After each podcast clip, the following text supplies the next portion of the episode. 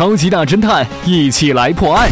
如果嫌犯比西发案的时候在家看电视，一定会留意到屏幕发生的变化，因为当客机飞过上空的时候，会受到电磁波的干扰，导致电视出现波浪形的画面。所以说他在说谎。超级大侦探一起来破案，你想到了吗？下期再会。